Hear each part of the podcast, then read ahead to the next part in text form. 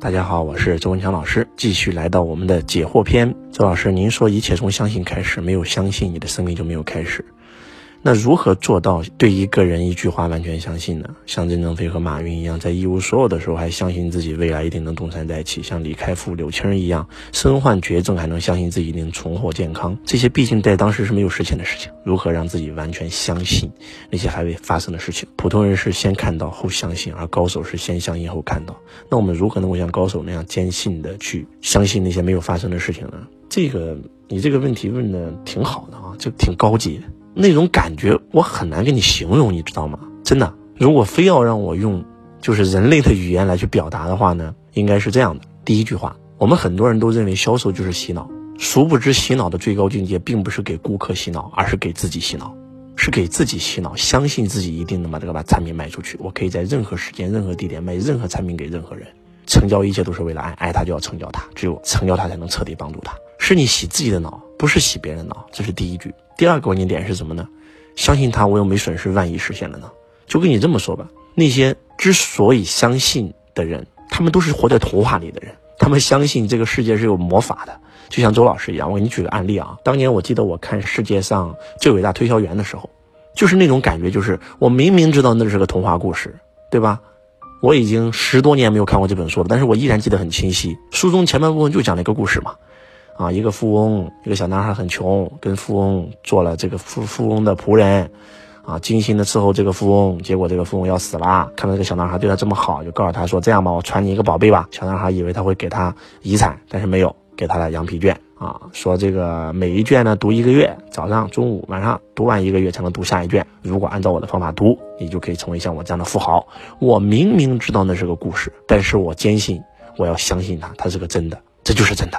我就是那小男孩，我拿到这羊皮卷，我读完以后，我就是富翁，就是这么可爱，就是这样子。就像我读《穷爸富爸爸》也是一样，我就坚信罗伯特清崎这个故事是真的。其实很多人都质疑那个所谓的富爸爸的故事是假的，你知道吗？很多人都质疑，但是我坚信那个富爸爸是真的，我坚信清崎是真的，因为相信他，我又没损失，万一成功了呢？内心干净、内心纯洁的人，相信童话的人才能够做到。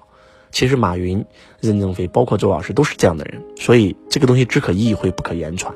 周老师之前您说令堂放炮的时候，一个负面念头导致了你听力受损；洗澡的时候担心停电，然后呢，也导致了负面的结果。那是不是证明一瞬间的负面念头就可以导致负面的结果？但是我们积极正面的念头要需要很强很长时间才能变现。那是不是证明负面念头比正面念头更有利呢？呃，第一。如果你认为是这样，那就是这样。但是我不这么认为。有人说，对吧？佛高一尺，魔高一丈啊，正能量跟负能量，对吧？你这样认为的。但是我总认为邪不压正，我总认为是魔高一尺，道高一丈。所以我永远只相信好的，我不相信不好的。你别给我整那些什么负能量比正能量更强大。你相信了就真的是真的，因为意识创造一切。周老师你好，你推荐的《水知道答案》这本书，我按照书上的做法去做了，在我水杯上贴了一些标签，然后结果好几个月过去了，没有特别的变化。你不是万物皆有灵吗？这位同学太搞笑了，人家那个水博士是要拿化验镜才能化验出来那个水的结晶体有变化。你这样的话呢，你应该这样，你去贴到那个米饭上，或者贴到植物上。我们公司有那个绿植，在绿植上贴，你做这个实验，而且你要百分之百相信这个实验。周老师是做过这样的实验，我做实验是成功的，因为你做水，它水肯定看不到更多的变化，对吧？但是你做米饭，三碗米饭，一碗夸他，一碗骂他，一碗不理他，这个变化是很大的。周老师，您推荐的世界上最神奇二十四堂课，然后呢，我觉得里面的内容太抽象了，太晦涩难懂了，我理解不了，怎么办？读书万卷，其义自现，多读几遍就懂了。周老师在你打工的时候呢，会去图书馆读书，从开门一直读到闭馆。我最近也一直在推荐你的书籍。也想一个下午或者一个晚上把它读完，但是古人说了，欲速则不达，贪多嚼不烂。请问怎么办？你看到没有？你宁可相信一个不认识的古人，你都不愿意相信我，你就相信我读就完事儿了。你管他验不验呢？你把它读完，你把它读完以后，在你用的时候，它就能用出来。叫做书到用时方恨少啊！为啥要相信古人呢？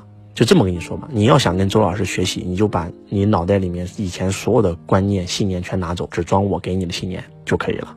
周老师你好，我是一个上技校的学生，马上要上大学了，但是我成绩不好，只能考一个差一点的大学。你觉得我还应该继续读吗？必须读，必须拿到那张毕业证，因为这是你未来来社会上求职的敲门砖，非常的重要。周老师可以录一个当兵篇吗？现在大学生毕业都想着去赚钱，也应该为国家做多贡献。可以啊，没问题啊，你去当兵就行啊，还会有人去当兵，你放心吧。啊。周老师你好，我上过你的财道和经营之道，在最后一天结束的时候，您放了一首《遥远的路程》，我当时感觉到我开悟了，那种内心的喜悦，就像您说的法喜一样，太美了。可是我回到家以后，这种感觉慢慢的消失。请问如何保持这种感觉？为什么要进入周老师的财商导师班，跟着周老师持续链接嘛？一定是你跟高频的人持续链接，你的频率才有可能不下去，直到最后你恒定了。因为人类养成一个习惯需要二十一天，这个很重要。周老师，当今社会都在强调三观、世界观、人生观、价值观，似乎所有的关系不和都和三观不合有关。我用两个星期听完了周老师的四百多篇音频，真切地感受到周老师作为农村的小伙子出来创业很不容易。很想知道周老师的三观是怎么形成的，如何形成的，它的作用跟意义。道法术器三观属于道吗？其实你也有你的三观，我们每一个人都有我们每个人的三观。怎么形成的？就是从小的环境。和你见的人，和你读的书，和你做的事儿，就会让你形成你的三观。我给你举个例子啊，价值观。有些人的价值观就是赚不赚钱无所谓啊，我要那么多钱干嘛？这就是他的价值观。而有些人价值观就是我要赚更多的钱，我要成功，这也是一种价值观。你说他怎么形成的？你遇上什么样的老师，就会让你形成一个什么样的价值观。就是这么说吧。呃，刘科雅老师学营销的，他就会用营销来去框整个世界的所有一切。我是学财商的，我会用。财商框所有的一切，那宋老师是研究风水的，他就会用易学来框说的一切。我们的价值观跟什么有关？就跟你对你影响最深的那个人，你的老师或者说你第一任老板有关。一定要找到一个你的第一个老师太重要了，你知道吗？郭靖，对吧？郭靖为啥忠厚老实？他的第一个老师是江南七怪。我们经常恶搞江南七怪，说柯镇恶这那那这，但是柯镇恶是整个金庸江湖里面最正气的一个人。那绝对是正气凛然，那绝对是最有公德心、最正气、最正派的一个人。所以郭靖跟他学，就一身正气啊！到最后为了国家献出自己的生命啊！那杨康的老师是谁？梅超风。那梅超风本来就是阴暗阴险的一个人，所以他的价值观就被他老师带偏了。所以你的老师直接决定了你的价值观，还有你第一任老板非常重要。一个大学生刚刚毕业，他本身就像一张白纸一样。如果他进入一家公司，这个老板偷奸耍滑。作奸犯科、偷税漏税，他被这样的老板带出来了，他几乎很难扭正。而如果他一旦进入一家公司，这家老板非常正，百分之百合法纳税，百分之百合法阳光经营公司，那他出来以后，他这个人就是正的。相信你能够遇到周老师，是上天对你的一个指引。如果说你能跟周老师持续的学习，你的价值观就真真正正的相信周老师的时候，慢慢的你就会拥有周老师这样的价值观、人生观和世界观。希望。今天的分享能够对你有帮助，我是周文强老师，我爱你如同爱自己。